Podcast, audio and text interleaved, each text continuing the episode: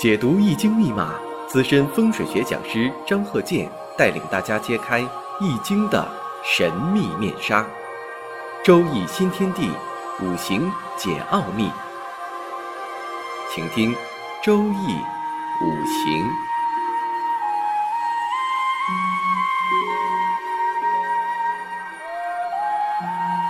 上山微电台荣誉出品。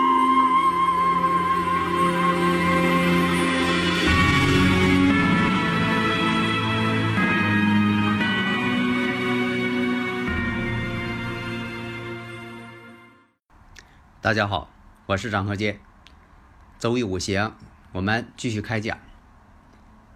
我们看一下这个例子：庚子、丁亥、乙卯、甲申。首先分析呀，你看他的自身的婚姻情况，然后呢事业情况。现在来讲啊，很多人这个事业呀变化很大，但是呢万变不离其宗。另一个呢，看财富情况，毕竟嘛，人生活在这个世界，财呢是养命之源，这个是大实话。你做什么都得需要花钱嘛，钱不是万能的，但是没有钱是万万不能的。另一个呢，要看自己的亲人情况，最主要的自己的父母、子女这方面，然后呢就是健康情况。健康很重要啊，这就像说一个数字一样，后边跟着好多零。这健康就前边那个一，如果前边数字这个一没有了，后边再多的零也没有用。生老病死嘛，都是大自然这个一个规律。那么呢，我们要把握住，让自己呢更为健康。所以啊，这个人的健康啊，跟这个遗传因素、自身因素、大自然环境。还有自己的生活习惯，关系很大。在以前呢讲过，呃一些课程啊，你看我讲的这么多课程，很多都论述了一些特定的五行情况。你像说这个日柱，你像这个阴差阳错日讲过了，十个大败日，还有这个女士五行当中出现的，这个五行当中有个叫做伤官的。这些呢，它都会影响婚姻感情。那么，从科学角度怎么解释这个问题呢？我们必须在科学角度上来理解，这样呢也好理解，避免呢大家呢走弯路。这个呢，举个例子，就像说生物染色体，这个染色体呀，它改变不了。比如说，这个人遗传基因，它可能就有隐性的这个遗传病症，或者是显性的。遗传病症或者显性的遗传特征，染色体呀是改不了的，因为什么呢？它这个染色体这个物质，它在生物体当中每个细胞当中、血液当中、体液当中，它都是这种组成。它不像说的你身体当中有个开关啊，你这一拧啊，这个染色体就变了，它控制不了。就像说这个生物它长出来，它就是玫瑰花。你要说把玫瑰花，你说我想个办法，我一浇肥料，这个玫瑰花就变成牡丹花了。那现在做不到，因为它的染色体就决定了，它生长的时候，它就按照它那个染色体进行生长，它慢慢长出来，它就是玫瑰花，它长不出来月季花。你说我就不喜欢这个玫瑰花，它身上带刺儿，它扎人。我想点什么办法，弄个肥料往上一喷，啊，它就变成这个牡丹花了。那目前为止变不了，你就嫁接也不行，他们之间呢染色体差距很大，你嫁接也嫁接不了。生物界嘛，门纲目科属种，它分了很多细致的，你不同的种类，你说非得要把这个猫科动物变成老鹰，它也变不了。后天呢，当然呢可以通过练习。你说虽然说啊，他嗯买了一匹骏马，那这骏马吧。你还得训练它，后天的锻炼很重要，当然很重要。你说锻炼它跳跃、奔跑啊，这可以锻炼。但你说要把骏马，你说让它变成骆驼，那这个变不了。那么解释这么多是什么意思呢？就是说，这个生物体在这个时间地点，它生长出来的，它就是这种性状。你像刚才讲到了阴差阳错日，它这种情况，它受到这个天体运行的影响，它就产生了这种性格特征。同样的橘树这个种子，生长在不同地点，它也产生不同的性状啊。这古人也有论述啊。生在哪个地方叫橘，生在哪个地方叫枳。这个枳呢，特别难吃。所以我解释这么多呢，无非是告诉大家，不要这个怨天尤人。下面呢，我们解释这位女士。那么呢，你看她这个呃自身的婚姻状况啊、家庭情况啊、子女情况啊，刚才说到了。你看它这个是庚子、丁亥、乙卯、甲申。首先呢，我们看一下啊，你像这个乙木，它的日主乙木在申金申时这个位置，子女宫嘛，申时这位置为胎地。以前呢有理论呐，古人的理论啊。这个胎地一胎是姑娘啊，有这么一个说法。当然呢，现在来讲啊，情况变化的很复杂。假如说这个有流产情况啊，没保住啊，它都会影响到这方面的一些规律。那么下面呢，就分析一下呀，对于婚姻的时间状态，大家呢如果有理论问题，可以加我微信呐，幺三零幺九三七幺四三六，咱们共同探讨。因为你必须把它当做一个科学来探讨，不要当做一些神秘的东西。如果那样学的话，你学不会。任何科学技术，它都是找到内在的规律，你才能往下发展。否则的话，你说大自然，你研究这个呃科学上面的一些问题，你总是按照神秘秘的这种思想去研究，那物理化学它还能有发展了吗？首先，我们看乙木这个日主对月上这个丁火，乙木呢生丁火，相生者阴阳相同，相生者并不是阴阳相反啊，阴阳相反相生呢，那就是伤官了。阴阳相同相生者，那就是食神。这个食神在以前呢，代表什么呢？是这个饮食、口福。啊，这人有口福。食神呢，其实隐含着像这个口才呀，一些与口才语言有关系、艺术性有关系的，哎，它也是食神了，因为它跟这个饮食、饮食跟口有关系嘛，所以你得扩展开来，广义的来看它。那么这个食神丁火，再看年上天干，这庚金。庚金呢是克自己的乙木的，那么克我者就是官星，阴阳相反呢为正官星。那现在问题出现了，丁火呢它又克这个庚金，食神是与官星之间相克的，官星呢这个庚金呢跟乙木之间呢克中有合，乙庚相合嘛。下面呢再分析一下地支。这地支啊，你看乙卯，乙卯日，这婚姻宫是卯木。那么月上呢，地支呢，亥水，亥卯呢形成半合。亥卯未嘛，山河木局嘛，那他们之间又形成半合关系。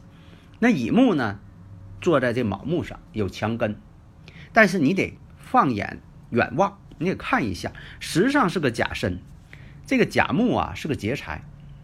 有劫夺之意，而且这个劫财呢，临卯木，就是你把这个甲木拿到这个日主下边这个卯木上来比较，这个甲木啊是它的同类。那么呢，这个甲木啊拿到这个卯木上来看呢，这卯木啊对甲木啊支持率啊更强。为什么呢？卯木是甲木的地旺阳刃，相比较而言呢，这甲木啊更有气势的。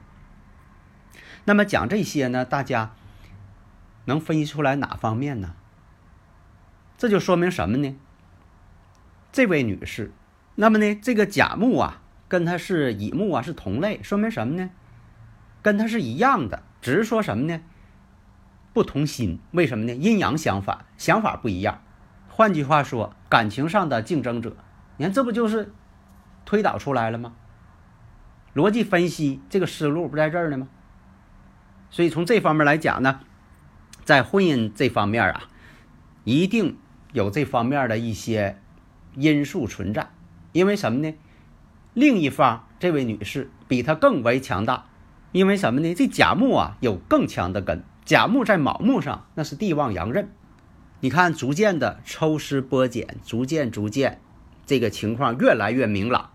那么食神专门是要克制这个庚金官星。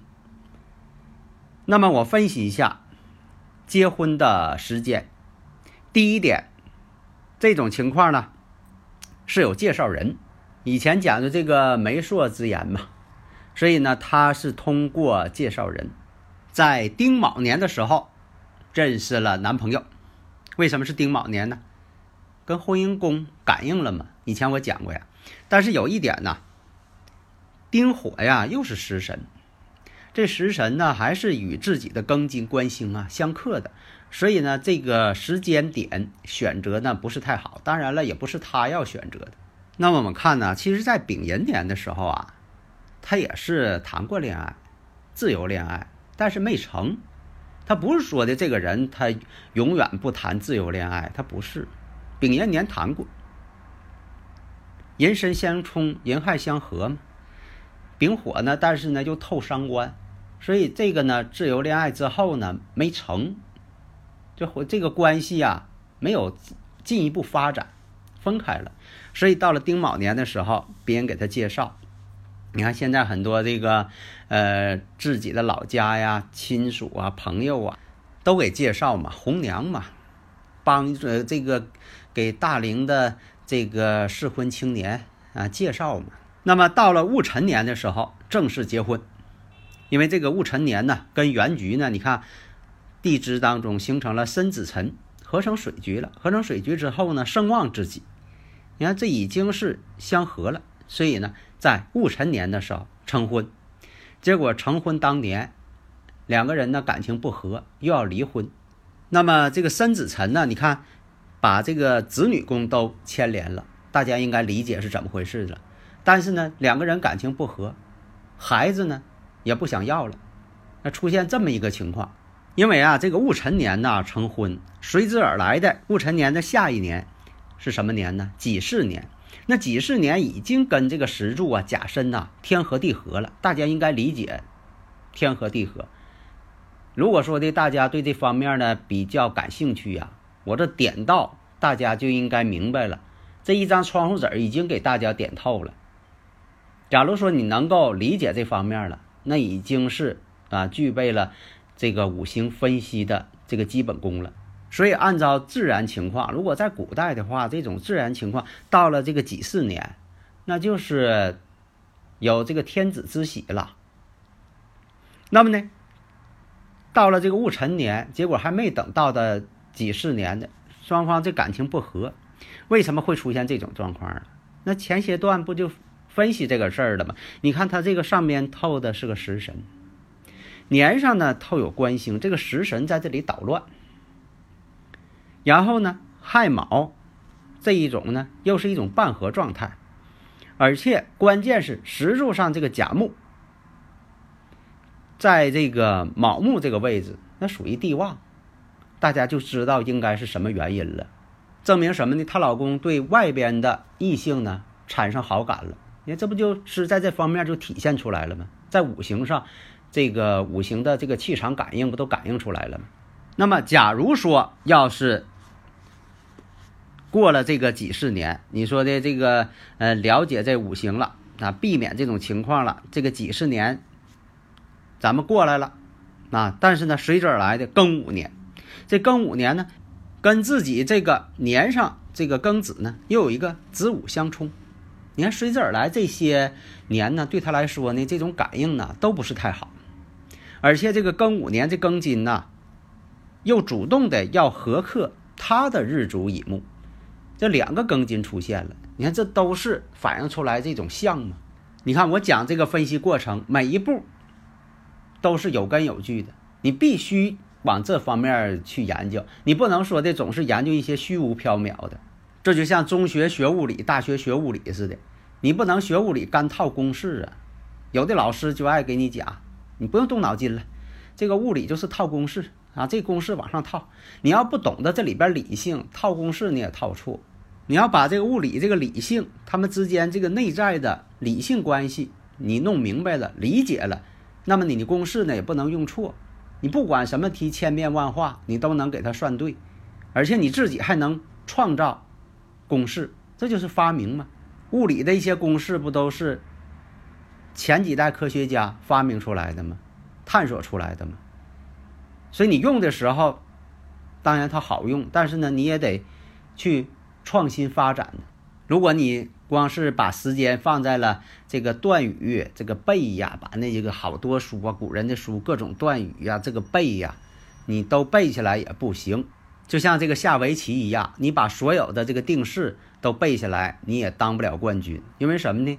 你这思路没开阔，运用的不灵活，啊，用定式都用错了。所以在这方面呢，一定要灵活理解。好的，谢谢大家。登录微信，搜索“上山之声”或 “SS Radio”，关注“上山微电台”，让我们一路同行。